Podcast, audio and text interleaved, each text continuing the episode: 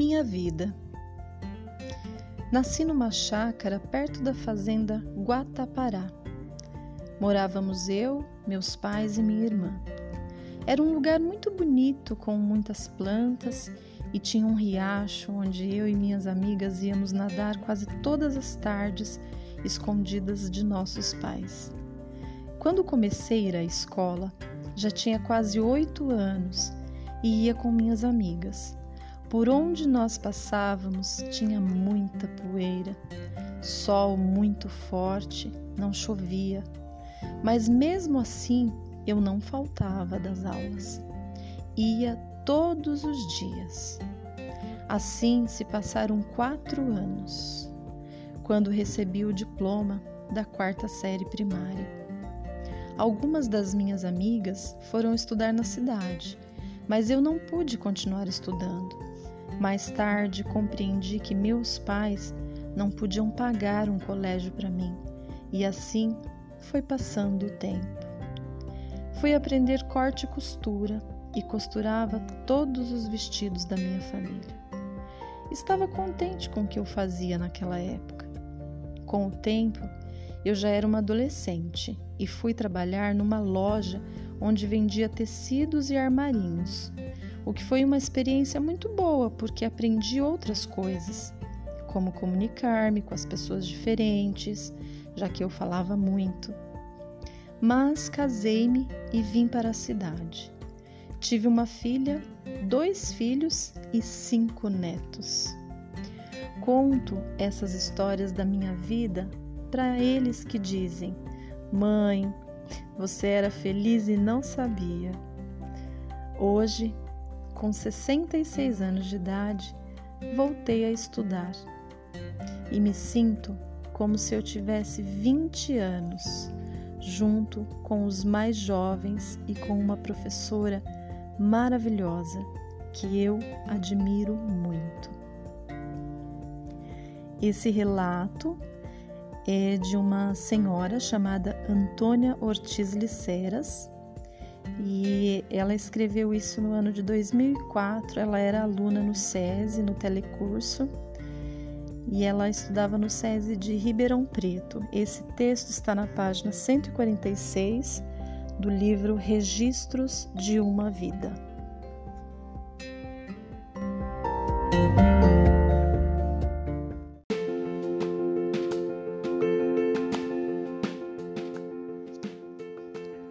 O renascer da vida.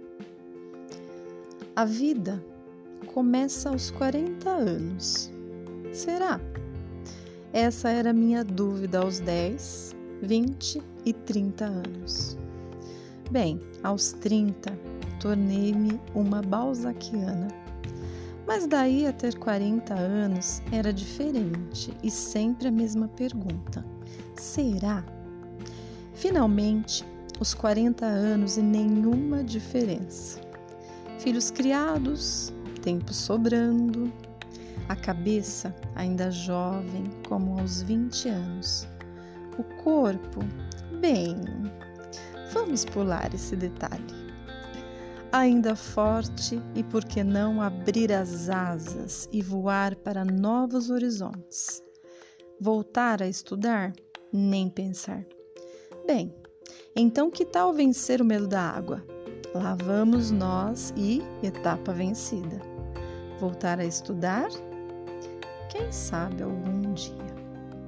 Trabalho voluntário, diversos cursos, a cabeça sempre se reciclando, formando novos valores, revendo os antigos, coisas tão importantes, de repente, não tinham os mesmos valores de ontem. Faltava alguma coisa. Mas o que? Ah, já sei! Se a vida começa aos 40, eu tenho seis anos. Então, é hora de começar a estudar. Matrícula feita, cadernos comprados, lápis, borracha, caneta e lá vamos nós. Parar de estudar? Nem pensar. Agora, com muito orgulho, estou vencendo novos desafios, descobrindo novos horizontes e timidamente voltando a sonhar com o vestibular da USP para a História. Quem sabe algum dia eu volte a completar esta redação contando como está sendo a minha vida de universitária. Até um dia. Esse texto está também no livro Registros de uma Vida, escrito em 2004 e essa é uma aluna que foi do Centro Educacional 409 em Jundiaí. O nome dela é Deise Sueli Sebrian. Está na página 26 do livro Registros de uma Vida.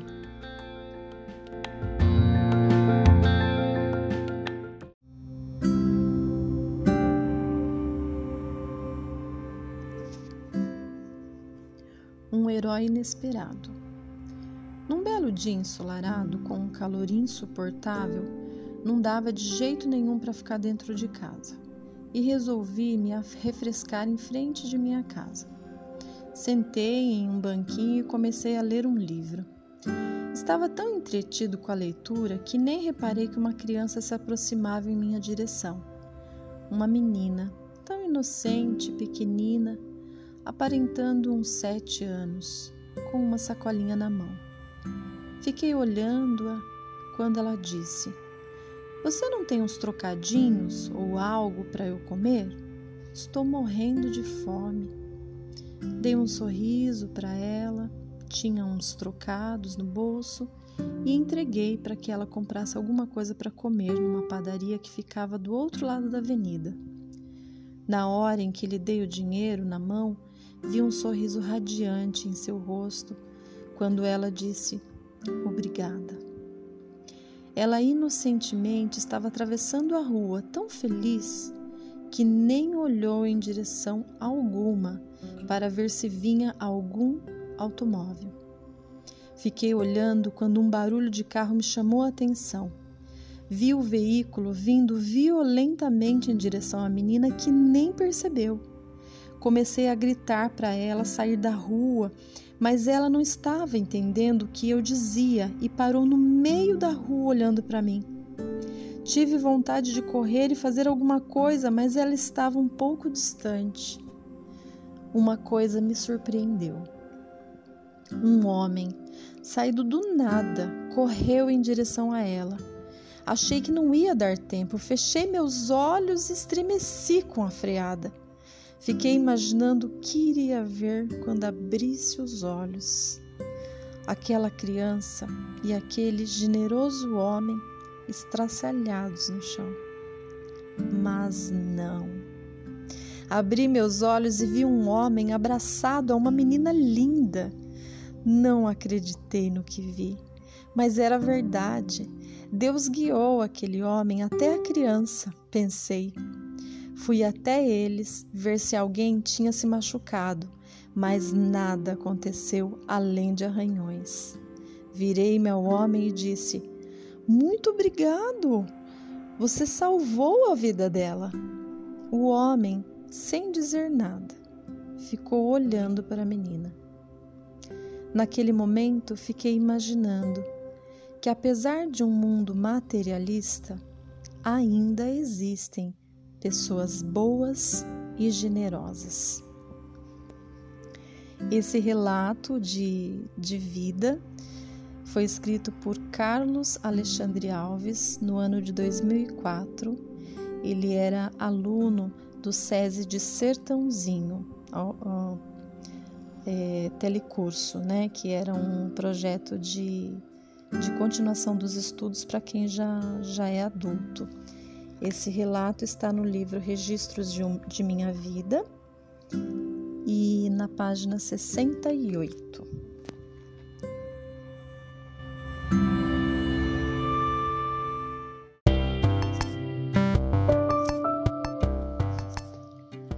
O menino sem leitura. Na idade de oito anos, o menino sem leitura não podia ir à escola. Precisava trabalhar, precisava ajudar a família e chegou o período da ditadura. Tempos difíceis, vida dura. Somente o trabalho era importante. Diálogo com as pessoas, nem pensar. Parecia que elas sabiam que o menino era analfabeto. E isso também acontecia com a família. Sempre que alguém precisava transmitir um recado, este nunca poderia ser escrito. Tinha que ser falado e pessoalmente. É porque na família do menino havia pessoas que sabiam ler. Essas e outras situações foram deixando o menino incomodado. O preconceito estava dentro de sua própria casa, na sua família. O tempo foi passando, passando, e aos 44 anos, o menino sem leitura tomou uma decisão: frequentar uma escola. E assim fez. Hoje já é um homem de 47 anos. Se alfabetizou, aprendeu muito e aprende a cada instante da vida. Recebeu incentivos e conseguiu fazer seus trabalhos dentro e fora dela também, o que fez ter desejos pelos estudos. O menino sem leitura não sabia que estudar era tão bom. É por isso que todos que começam a estudar não param mais.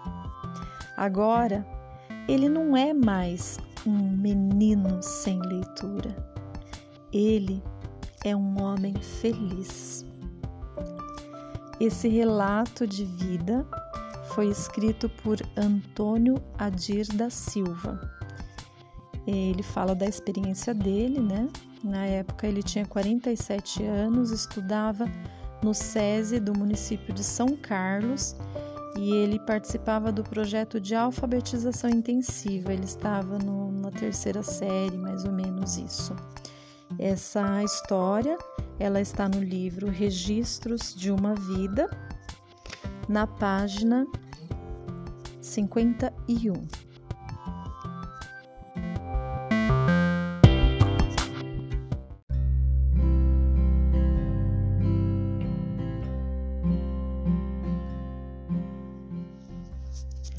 Pau que nasce torto, morre torto.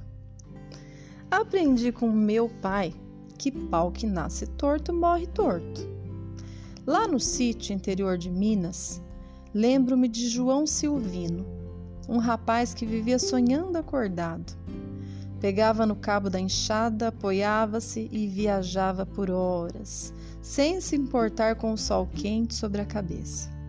Eu gostava muito de conversar com ele, apesar de suas ideias esquisitas e contrariavam tudo o que me ensinaram. Por exemplo, ele dizia que não existia pau que nasce torto, mas sim pau sem estrutura. Por mais que ele tentasse me explicar, não aceitava seus argumentos. Naquele lugar, logo na juventude, nem sempre seria difícil imaginar o futuro deste jovem. Alguns tornavam-se lavradores, outros vaqueiros. O bom mesmo era ser vaqueiro, pois se o cabra fosse bom, poderia ganhar muito dinheiro trabalhando nas fazendas ricas. Além disso, arrumava tanta mulher. Vixe, era bom demais, só. Quando meu pai via um garoto, logo dizia: "E esse nasceu para ser vaqueiro". E era batata não errava uma. Mas minha inquietação era com relação ao João. Ninguém, nem mesmo meu pai, sabia o que, que ele seria. Coitado do João. Como sofria na boca do povo. Era chamado de sonhador e preguiçoso. Mas um dia, João sumiu e ninguém mais soube seu paradeiro. Os anos se passaram e segui os passos de meu pai tornei-me um vaqueiro, assim como ele havia previsto. Fui trabalhar numa empresa da capital que vendia derivados do leite. Numa ocasião, tive a necessidade de fazer alguns exames médicos. Ao consultar-me, notei algo de familiar naquele médico. Percebi que ele também demonstrou familiaridade com a minha pessoa Porém, somente no momento em que ele assinou meu atestado, pude com a minha pouca leitura, saber que aquele era o João. Aliás, doutor João Silvino. João? É você? Não está lembrado de mim? Antônio, lá de Minas. Ele me reconheceu e nós nos abraçamos e conversamos. Naquele momento, compreendi o tal pau sem estrutura.